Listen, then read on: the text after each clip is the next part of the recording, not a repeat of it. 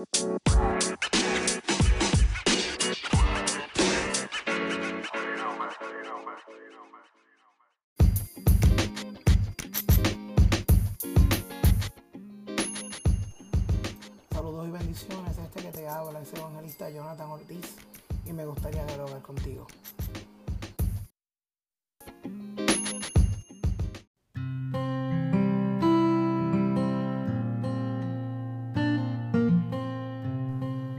día de hoy me gustaría que pudiéramos reflexionar sobre Juan capítulo 1, verso 23.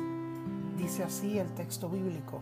Dijo, yo soy la voz de uno que clama en el desierto, enderezad el camino del Señor, como dijo el profeta Isaías. Hay una película que hace muchos, muchos eh, años atrás, no voy a decir cuántos, eh, esta película es de un actor bien conocido que su nombre es Kevin Costner y se titula Field of Dreams o El campo de los sueños. En esta película este hombre con su familia viven en un lugar remoto de la ciudad, en un campo de maíz. En algún momento comienza a escuchar una voz y a tener sueños en donde debía construir dentro de ese maizal un campo de pelota un terreno de béisbol. Cosa que ciegamente realiza porque quiere escuchar esa voz que le está hablando continuamente y sigue las visiones de ese sueño. Al él, finalizar del fondo del campo, entre los maizales, comienzan a salir jugadores de, de béisbol del pasado y empiezan a tener juegos de béisbol en el campo que este hombre había construido. En fin, durante todo el filme, este hombre hace diversas visiones que él escuchaba o soñaba de una voz que lo guiaba constantemente. Ya llegando al final del filme, este hombre se encuentra a punto de perder su casa, su terreno, ya que todo lo que tenía lo había utilizado para poder construir el campo de béisbol y realizar todas las misiones que alguna vez escuchó de una voz, indicándole que tenía que hacer. Cuando llega el momento final del filme, que le indican que debe firmar un documento donde vendería la propiedad y así no sería arrebatada por el banco. La hija de este hombre, mirando el juego de béisbol, comienza a decir con mucha efusividad, con, con mucha fuerza, ellos vendrán. A la primera el padre no le presta mucha atención y su esposa lo detiene y le pregunta a su hija ¿Qué decía? Y ella se voltea y dice con más seguridad y con más claridad, ellos vendrán. Hay un escritor eh, que su nombre es Santiago Guijarro y él en su libro Los Cuatro Evangelios nos comparte que Marcos coloca el llamado de Pedro y de sus hermanos luego de que se anuncia que el reino de los cielos se está acercando. Ante el anuncio constante de que el reino de los cielos se está acercando, Guijarro comenta de que Marcos ubica el llamado de Pedro y de sus hermanos rápidamente que ese anuncio comienza a darse. Debido a que Marcos está planteando esta respuesta que debe existir ante la noticia de que el reino de los cielos se está acercando, es una respuesta de misión es una respuesta de pregonar esa gran noticia de que el reino de los cielos se ha acercado.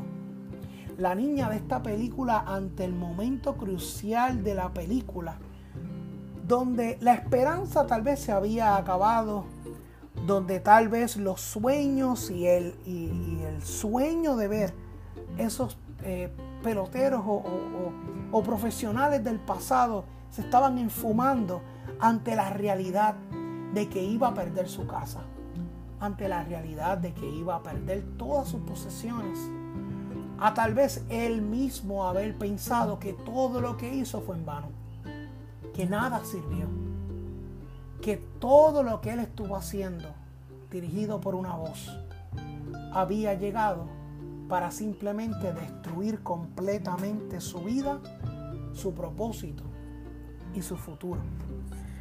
Pero lo interesante de esto es que esta niña comienza a decir, ellos vendrán. Y me recuerda al momento en que Juan el Bautista indicaba desde el desierto y gritaba a viva voz, yo solamente soy una voz que clama en el desierto. Es bien interesante que Juan el Bautista estaba bautizando constantemente todos los días a diferentes personas porque él estaba completamente seguro que el tiempo que había experimentado de dolor y de quebranto y de sufrimiento, su pueblo judío, no tan solo por todas las muertes que pudieron haber pasado cuando comienza el imperio romano, sino todo lo que ellos estaban experimentando en ese momento. Juan el Bautista tal vez con ese anuncio y como esa voz que clamaba en el desierto, decía viva voz y en esperanza, todo el dolor y todo el quebranto está a punto de terminar. Hoy estamos en, el desierto, pero el reino de los cielos se ha acercado. ¿No te parece que esta niña en medio de todo este eh, problema o situación, toda esta desesperanza que se está asomando dentro de la escena final de esta película, ella con una voz parecida a la de Juan el Bautista comienza a gritar, ellos vendrán.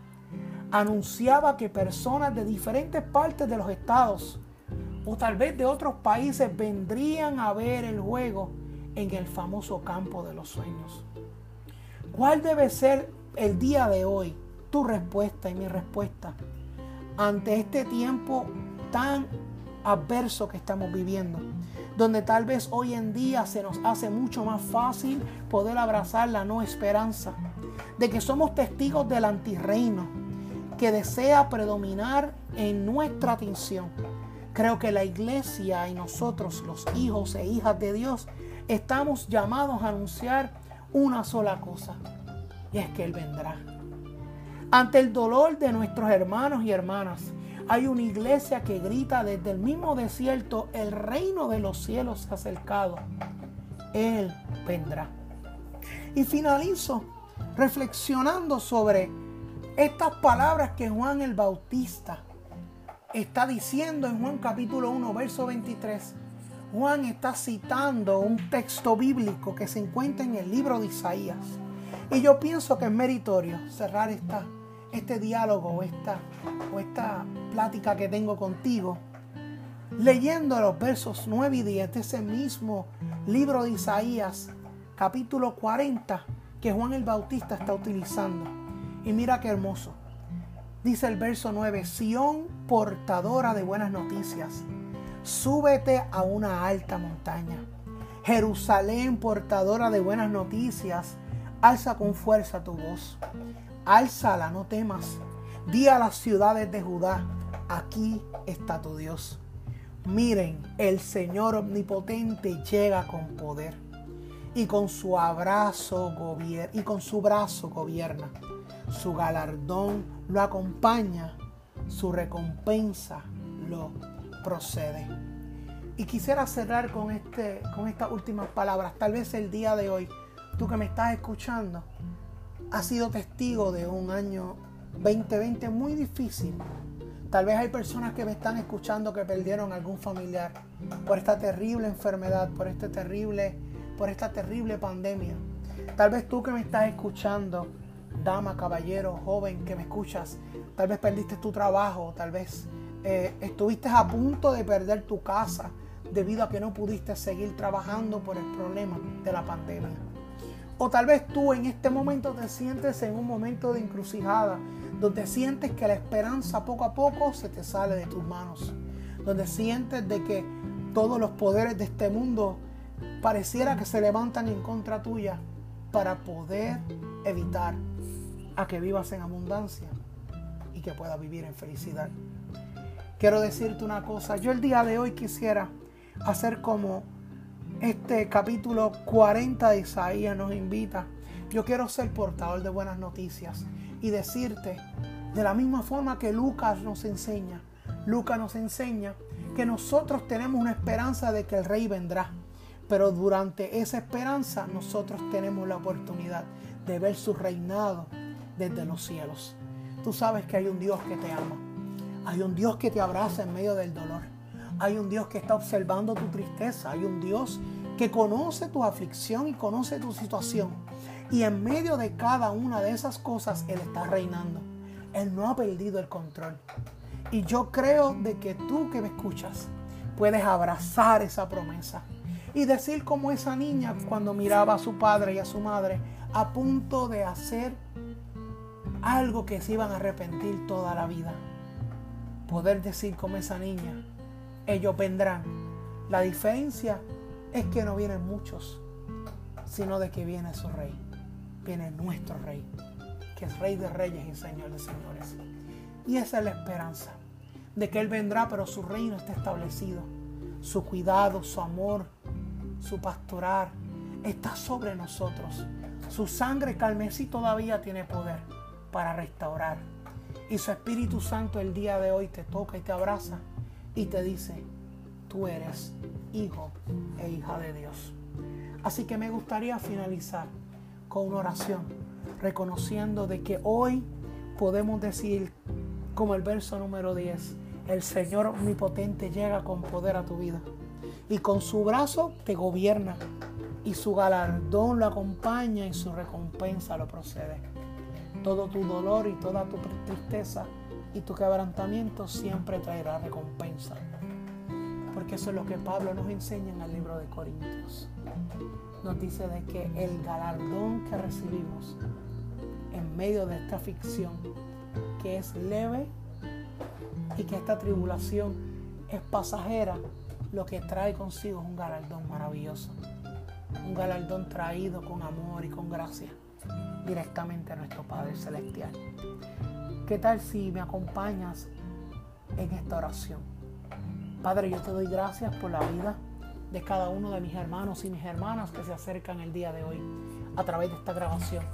Te pido en el nombre de Jesús que todo dolor y todo quebranto que pueda haber en sus vidas, seas tú Espíritu Santo obrando en cada una de ellas que puedan recordar tus palabras cuando nos has regalado una gran promesa, que estarías con nosotros hasta el fin. De que en esta vida nosotros no la vivimos solos, tu Espíritu Santo es acompañante en medio de cada travesía, en medio de cada pena, en medio de cada triunfo y en cada tristeza y desolación. Tú te haces presente. Te pido, Padre Celestial, que fortalezca la vida de mis hermanos y mis hermanas y que tu amor y tu gracia el día de hoy los abrace y los haga aceptos y entiendan que hay un Padre Celestial que les cuida, que les llama y que los quiere transformar. En el nombre poderoso de Jesús. Amén y amén. Gracias por estar una vez más conmigo.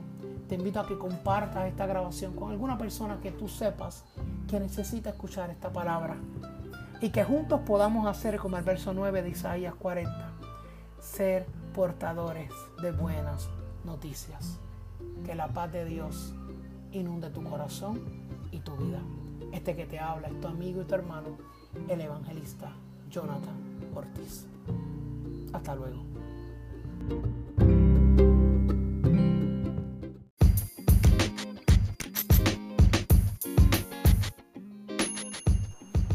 Gracias por estar una vez más con nosotros. Te invito a que compartas la grabación y próximamente estaremos subiendo más contenido.